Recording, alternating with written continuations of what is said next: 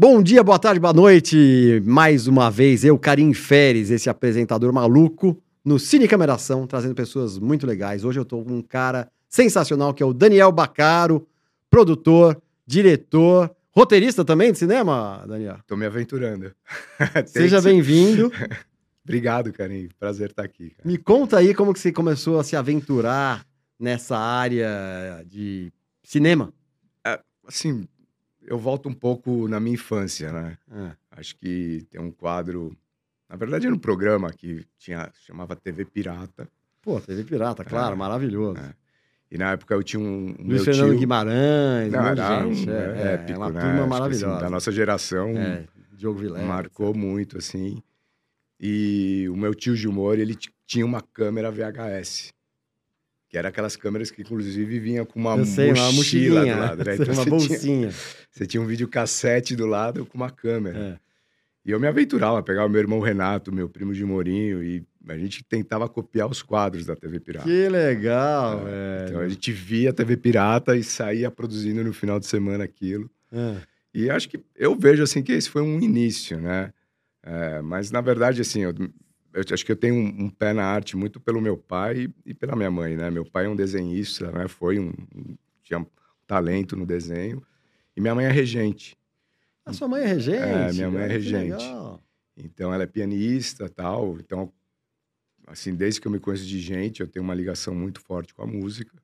E acho que foi esses dois universos, né? Acho que a parte visual pelo meu pai e a Que parte legal. sonora é, muito Pela pela, minha mãe, né? Mas não tinha um plano, né? A grande verdade é que eu fazia, e faço isso muito de uma forma empírica, né? É, eu estudei desenho industrial, que de, de uma certa forma é uma ferramenta bacana para o cinema, né? Acho que a gente tem hoje muito motion design, muitas coisas que são Sim, sim. ligadas à animação e tudo mais, que você traz é, uma linguagem até 3D, até com, com essa questão do desenho mesmo. Uhum. Mas é um, é um experimento, né? Acho que assim, em cada projeto você aprende. Então, é, acho que desde lá da TV Pirata eu venho aprendendo e venho tentando praticar nas obras que eu, que eu venho produzindo nos últimos anos. Quando né? você começou a fazer essas brincadeiras com o David Pirata, o que que era? 13, 14 anos? Cara, acho que é antes. Antes disso? uns 11 anos. Caramba, bem Há uns- precoce, então. É, uns 11 anos, E aí, assim. e aí, desse período para desenho industrial, você, você continuou brincando?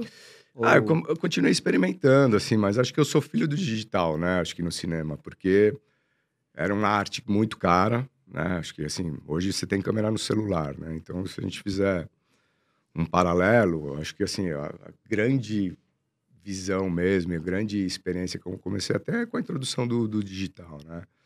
Então, o meu primeiro documentário foi, ch- chamava Na Trilha das Ondas. Como eu Ah, sou que legal. surfista, né?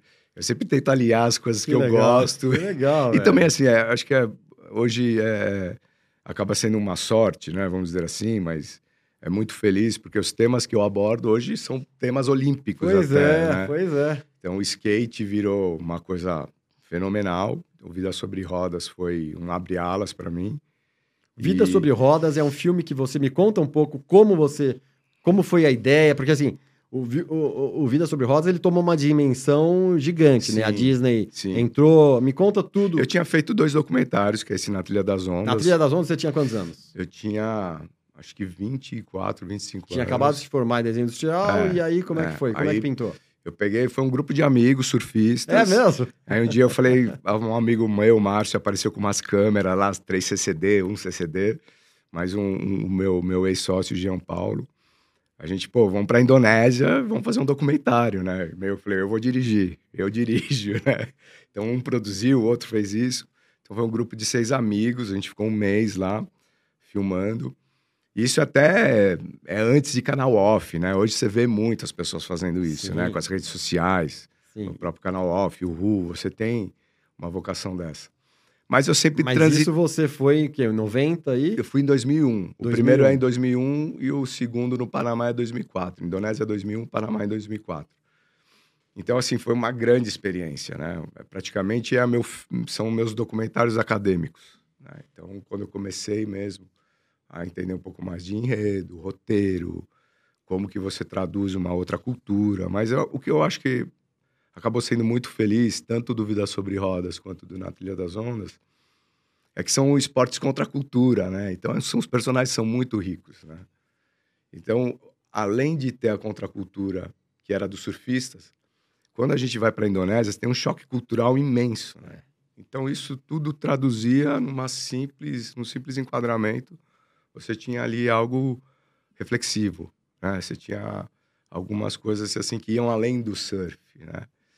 Então, esses dois projetos, eles me deram uma base muito grande, não só na produção, mas também me, me trouxe uma linguagem para o Vida Sobre Rodas, né? Que aí é uma história que também Peraí, vem... não, vamos. O segundo como chama? Deixa eu ir devagar, deixa eu entender. Os O dois, segundo. os dois primeiros chamam Na Trilha das O Ondas. segundo também? É o episódio Panamá, Ah, na Trilha das Ondas no Panamá. Então, o primeiro foi na Foi- Trilha das Ondas em Indonésia. em e Indonésia, o segundo Panamá, né? Tá.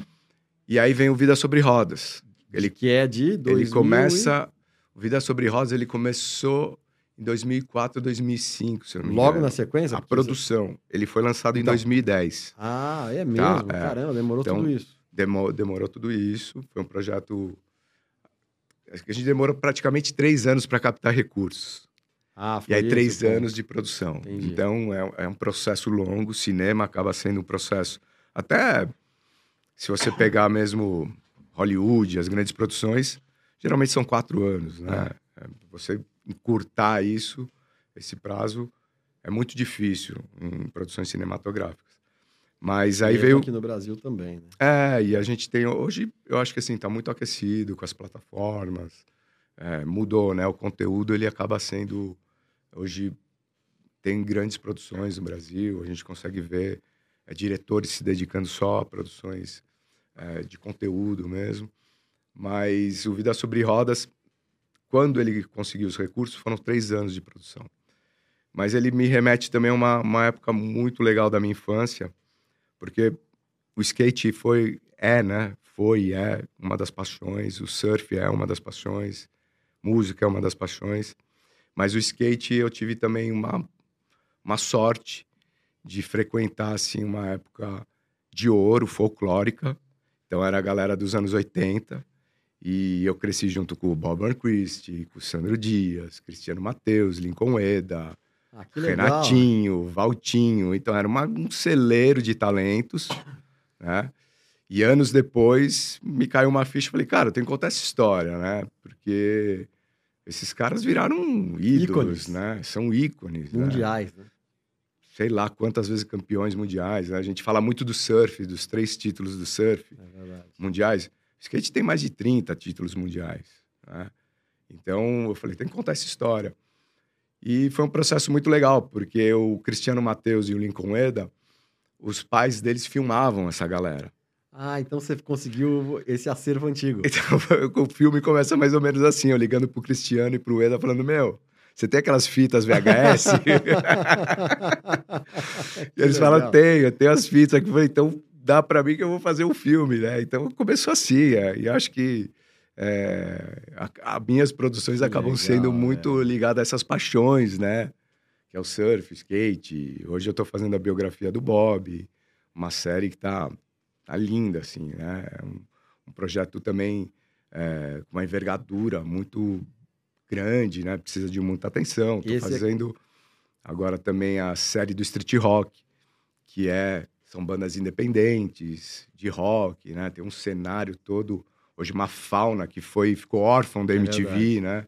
Então a gente conta um pouco essa história. E esse você tá fazendo contratado? Esse, esse Sim. Contratado. O, o- a, a biografia do Bob é para HBO e o Street Rock é para TV Cultura. Mas eles, você que levou os projetos ou. Olha, eu nunca tive ainda um convite, eu adoraria, tá? Fica aqui, se quiserem me chamar para dirigir, produzir alguma história. Mas eu acabo levando esses projetos, eu faço o desenvolvimento, né? Toda a parte de argumento, toda a defesa e levo para os canais, né? Acho que esse tem sido o meu, o meu percurso, né? Que legal, que É. legal. A gente tem aí o, o trailer do Vida sobre Rodas, o Bruno. Vamos soltar aí pra ver. O trailer. Ele, ele fez muito. Teve uma repercussão boa, né, desse filme. Sim, esse filme foi é, distribuído pela Buena Vista International, Uhum. que é a Disney, né? Então ele ficou nos cinemas em 2010. Depois ele abriu um festival em Pequim, É, foi para um festival também em Hollywood. Ele fez um circuito de festivais, né? É, mas, assim, para mim é, é dif... Sou suspeito para É, falar, né? claro, claro. Porque além de ter muitos amigos aí é, na, na, na tela, é também um esporte hoje olímpico que conseguiu vencer a marginalidade, conseguiu, né, assim, da, da a diversidade ele se tornou diverso, né? O Renato, meu irmão, ele sempre fala isso, fala caramba, o skate era uma coisa É, que- contra a cultura, né? totalmente contra a cultura, mas hoje virou uma coisa legal, né? Você vê a Raíssa, você vê o Bob, É. você vê tanta gente que virou aí é, ídolos, né? Então acho que ele tem essa felicidade, né? De estar no momento certo, na hora certa. E também, óbvio, né? Eu fui uma testemunha ocular disso. né? Então é, eu tentei traduzir todo esse folclore que tinha no skate, nas gangues, o Tron, Beto or Die, uns nomes que são assim até hoje ecoam, né? Dentro- né? É, nessa, nessa comunidade. Eu já tinha visto esse filme É. e assim. Eu, eu imaginei que a pessoa fosse de fora, a pessoa que estava entrevistando eles. É. né? Não sei porquê. Eu achei que fosse de fora, sabe? Então, mas eu, eu, eu, nos meus documentários, eu uso um entrevistador. E no caso aqui, as entrevistas são feitas, às vezes, são feitas em conjuntos, mas eu sempre gosto de viver a realidade cinematográfica. Então, eu coloco um Então você não fone, fica ali, entendi. eu Você faço uma prefere. eu, e eu faço uma preparação Ah. muito, muito, muito profunda, assim, antes de botar alguém na frente da câmera. Que legal. É. Então eu já tento visualizar é, como é uma história que, de certa forma, eu acompanhei de perto. Então você consegue ter essa narrativa já definida. Você, você vai descobrindo muitas coisas, né? Uma das curiosidades, por exemplo, o Tron é meu amigo, né? Adoro ele e tal. Mas ele tinha, tem uma história que conta no Vida Sobre Rodas, que ele comeu um cogumelo, que ele tinha machucado o pé, aí ele viu um cogumelo lá num sítio, e aí ele comeu esse cogumelo e tinha um campeonato que era o Campeonato Brasileiro. Isso não estava no roteiro. Como é que é? Como é que é? Ele comeu, Ele- ele machucou o pé. Ele se machucou, né? ele, ele se machucou É. andando de skate e, e chamava Country Club, em Guaratinguetá, que era uma pista super tradicional, e lá havia o Campeonato Brasileiro. Se eu não me engano, era o primeiro Campeonato Brasileiro. E o Tron se machucou. E aí ele indo pro chalé dele, ele viu um cogumelo. Ele falou, Hum. pô, vou comer esse cogumelo. E ele comeu o cogumelo e ficou muito doido lá com É. o cogumelo. E acabou passando a dor do pé dele, ele voltou e foi o campeão brasileiro Ah, é? de street. Você tá brincando. É, então a gente conta essa história no Vida Sobre Rodas e é uma, assim, isso foge do roteiro, né? E acaba sendo muito legal nos dias de hoje, isso porque demonstra a essência do skatista, né? Essa coisa de contracultura, de, de tentar. Existe sim o esporte, a competição, mas tem todo um outro lado, né, do skate que vem dessa época e também a gente foi muito colonizado pelos americanos, né? Tony Hawk, Christian Rossoy, todas as marcas que vinham e invadiam aqui o Brasil, Bom, né? naquela época, né? É. Mas é assim, é o Vida sobre Rodas, ele é uma obra que quanto mais vai passando o tempo, mais eu gosto, né? É. Porque eu já assisti tanto. Claro, né? Claro. Então, às vezes esse afastamento acaba trazendo Agora, toda essa nostalgia. e você falou assim, é, isso foge do roteiro, mas, mas você tá sujeito a várias, porque você vai entrevistar os caras, não dá pra você. Eles vão Sim. narrar do jeito deles. E... É, a beleza do documentário é essa, né? Pois é. Você dá a voz Pois é. para as outras pessoas, né? E eles chamam de obra one script, né? Sem roteiro. E isso às vezes é, é desespero dos montadores, porque você vai experimentando esse É. quebra-cabeça, né? Aí na hora, no final, né? É. Então, mas assim, foi um processo longo a, de montagem. Quem montou foi o William Dias, um cara que conhece muito de documentário. E ele trouxe muita luz para o filme, né? Porque ele conseguiu ir decantando essas, essas ideias. E aí ele falava assim, ele falou assim para mim na primeira, no primeiro dia. Você gosta de esquiar? Eu falei, não, eu gosto de surfar. Ele falou, então vai surfar e volta daqui um mês. Mas aí, você deixou o cara fazer deixei, o trabalho dele? Deixei, e eu voltei daqui um mês e, É. e a coisa Tenso. tinha... Mas ficou Não, tenso, mas né? foi uma relação muito legal, assim, com ele, né? De, de, tipo, foi uma troca muito boa. E é engraçado, porque às vezes esse afastamento... Eu tô nesse momento agora da série do, do Bob, que assim, imagina, Material que chegou a 70 teras de acervo. A gente conseguiu mais de 115 colaboradores. Então, imagem que veio do mundo inteiro. E chega uma hora que você tá.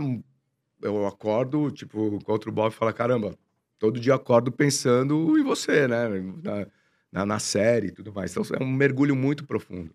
Quantas horas, você sabe? Desculpa te cortar. Quantas Esses são quatro de... episódios de 45 minutos. Não, eu sei, mas quantas horas de, de material você tem? Eu tô em 35 horas agora.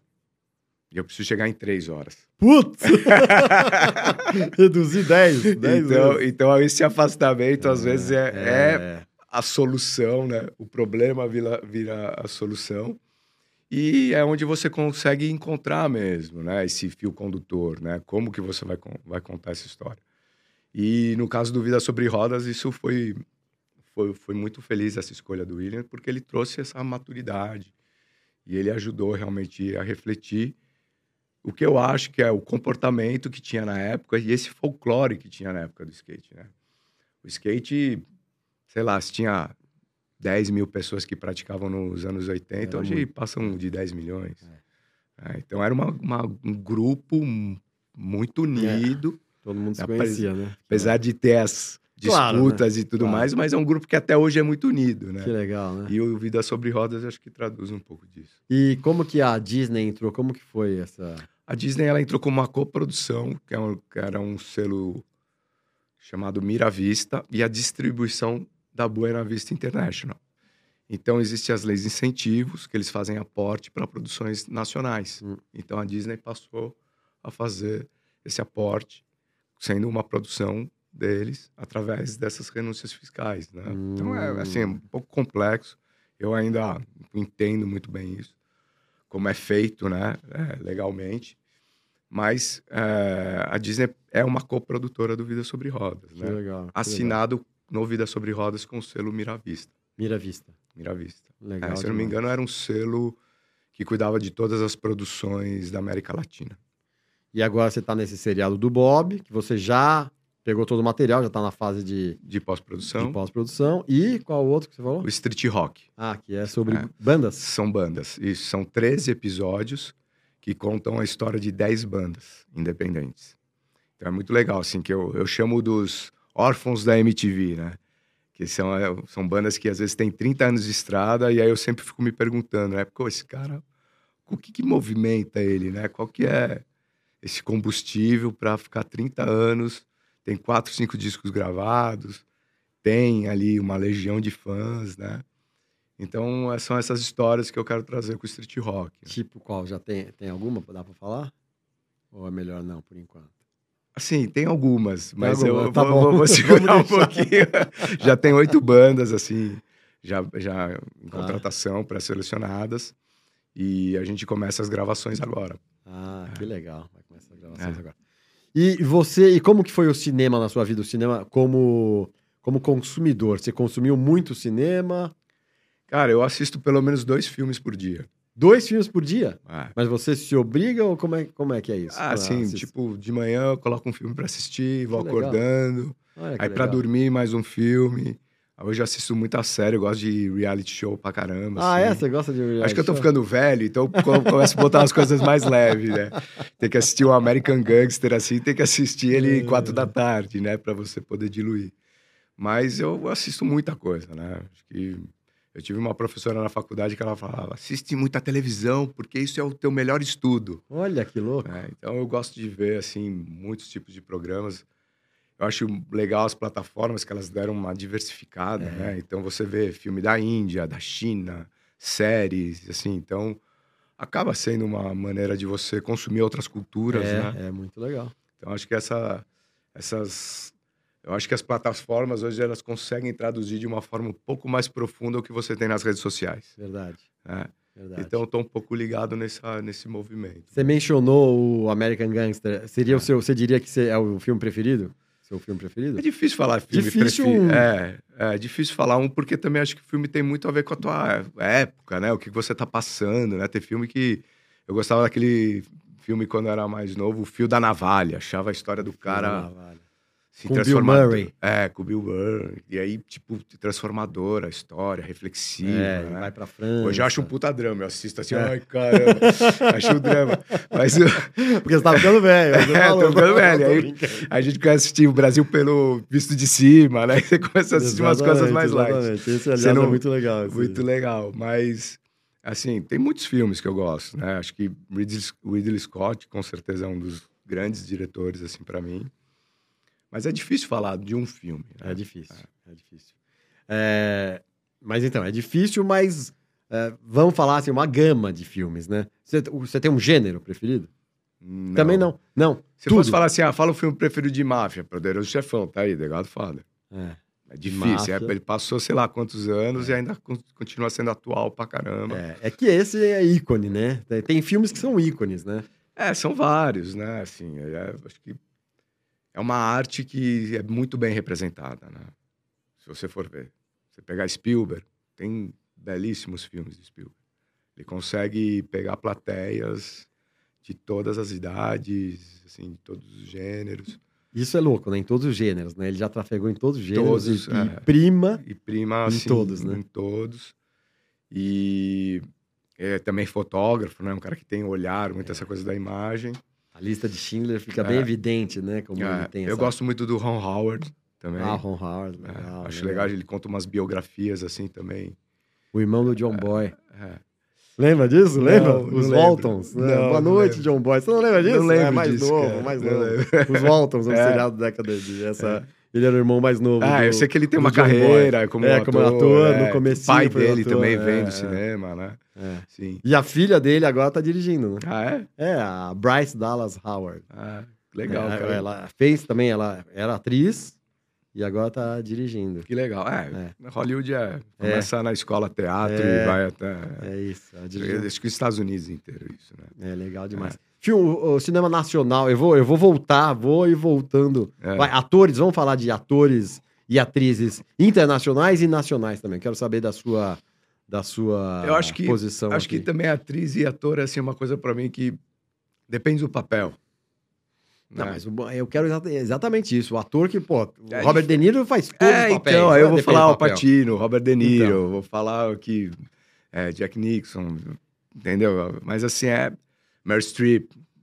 Você pega a Dúvida, por exemplo, a Meryl Streep também faz tudo, né? Cara, faz Ela tudo. Faz tudo. Dúvida Tem- com o Philip Seymour Hoffman, É. um cara pena que morreu. É. Morreu cedo. E é, e é- e é cara- engraçado, porque Dúvida, pra mim, ele tem um negócio que é a mensagem é tão atual, porque trazendo um pouco paralelo com as redes sociais, que ele fala muito de consciência, né, esse filme, né?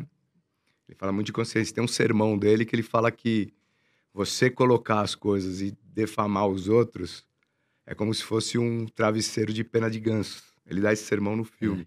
Que espalha, você joga espalha. ele e o Depois vento leva. consegue, é. E depois você não consegue. consegue Eu acho que ele é muito atual para as É. redes sociais, É. esse filme, né? As pessoas talvez não fazem essa associação, É, mas é isso. não fazem É. ideia do estrago. Mas hoje, para mim, é um filme que ele, lógico, dois grandes atores, né? A É, temática, ela é muito profunda, reflexiva. E eu sempre lembro, quando eu vejo as redes sociais, eu lembro desse filme e falo, caramba, esse é o sermão dele. Tomar cuidado, tomar Pessoal, cuidado. ouve, vê esse filme, meu, pra você não fazer besteira, né? E o, e o cinema nacional? Ah, cara, tem um novíssimo cinema brasileiro, Carandiru, né? Acho fantástico. É, Cidade de Deus, próprio Tro- Tropa de Elite, né? Eu gosto daquele Alto da Compadecida Ah, também. maravilhoso. Todos esses que você falou, É, maravilhoso. Alto da é. Compadecida é... Tem um né, monte, obra. né? Assim, eu não consigo nem não lembrar, né? Mas assim, tem, tem grandes filmes. E eu acho legal, né? Essa retomada do cinema, né? Eu sempre, para mim, um marco, assim, Carandiru, porque o que eu lembro de cinema até Carandiru era a Vera Cruz, né? E era uma coisa de infância. Uma coisa que também não tem uma memória afetiva tão clara, né? Talvez Mazarop, né? A minha geração Trapalhões. Trapalhões, óbvio. Que tá, é uma das maiores bilheterias até, é, até hoje, hoje. né?